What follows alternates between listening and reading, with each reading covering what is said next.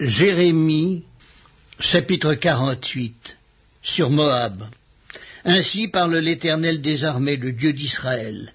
Malheur à Nebo, car elle est ravagée. Kirjataïm est confuse et elle est prise. Misgab est confuse et elle est brisée.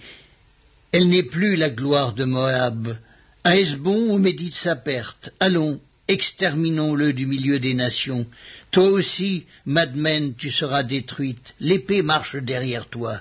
Des cris partent de Coronaïm. C'est un ravage, c'est une grande détresse. Moab est brisé.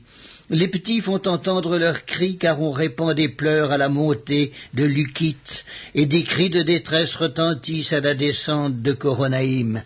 Fuyez, sauvez votre vie et soyez comme un misérable dans le désert, car parce que tu t'es confié dans tes œuvres et dans tes trésors, toi aussi tu seras pris, et Kémok s'en ira en captivité avec ses prêtres et avec ses chefs. Le dévastateur entrera dans chaque ville, et aucune ville n'échappera. La vallée périra et la plaine sera détruite. Comme l'Éternel l'a dit, donnez des ailes à Moab et qu'il parte au vol. Ces villes seront réduites en désert et n'auront plus d'habitants. Maudit soit celui qui fait avec négligence l'œuvre de l'Éternel. Maudit soit celui qui éloigne son épée du carnage. La ruine de Moab est près d'arriver, son malheur vient en grande hâte.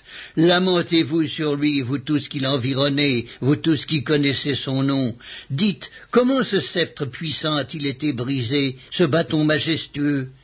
Descends du séjour de la gloire, assieds-toi sur la terre desséchée, habitante, fille de Dibon, car le dévastateur de Moab monte contre toi, il détruit tes forteresses. Tiens-toi sur le chemin et regarde, habitante d'Aroer.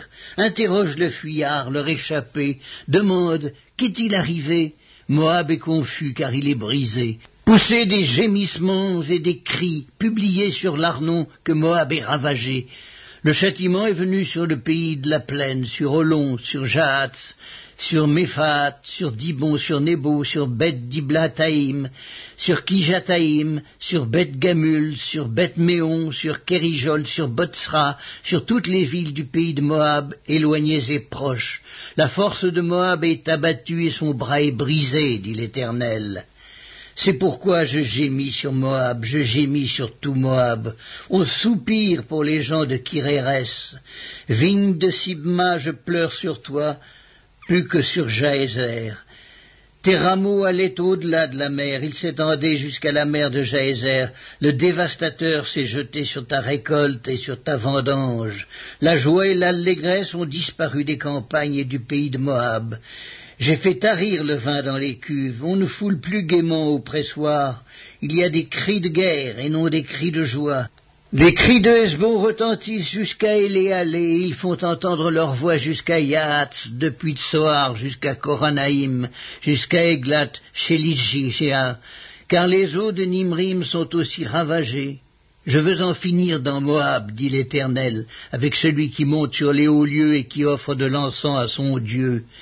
Aussi mon cœur gémit comme une flûte sur Moab, mon cœur gémit comme une flûte sur les gens de Kirérès, parce que tous les biens qu'ils ont amassés sont perdus, toutes les têtes sont rasées, toutes les barbes sont coupées, sur toutes les mains il y a des incisions et sur les reins des sacs.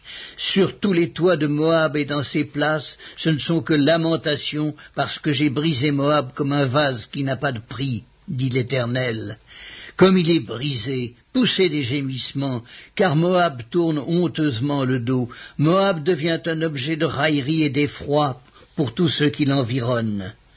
Malheur à toi, Moab, le peuple de Kémok est perdu, car tes fils sont emmenés captifs et tes filles captives. Mais je ramènerai les captifs de Moab dans la suite des temps, dit l'Éternel. Tel est le jugement sur Moab. Première épître de Paul à Timothée, chapitre 3 Cette parole est certaine. Si quelqu'un aspire à la charge d'évêque, il désire une œuvre excellente. Il faut donc que l'évêque soit irréprochable, mari d'une seule femme, sobre, modéré, réglé dans sa conduite, hospitalier, propre à l'enseignement. Il faut qu'il ne soit ni adonné au vin, ni violent, mais indulgent, pacifique, désintéressé. Il faut qu'il dirige bien sa propre maison, et qu'il tienne ses enfants dans la soumission et dans une parfaite honnêteté. Car si quelqu'un ne sait pas diriger sa propre maison, comment prendra-t-il soin de l'Église de Dieu? Il ne faut pas qu'il soit un nouveau converti, de peur qu'enflé d'orgueil, il ne tombe sous le jugement du diable. Il faut aussi qu'il reçoive un bon témoignage de ceux du dehors, afin de ne pas tomber dans l'opprobre et dans les pièges du diable.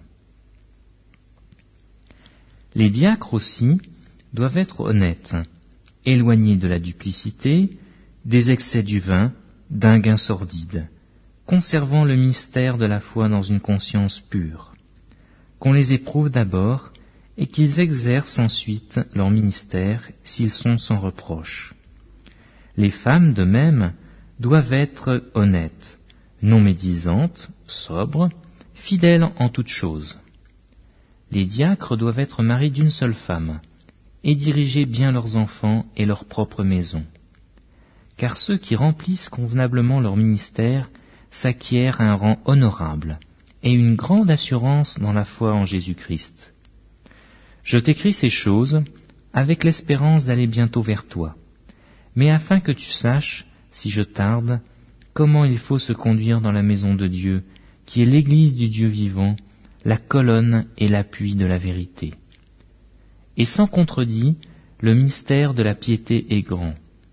Dieu a été manifesté en chair, justifié par l'Esprit, vu des anges, prêché aux gentils, cru dans le monde, élevé dans la gloire.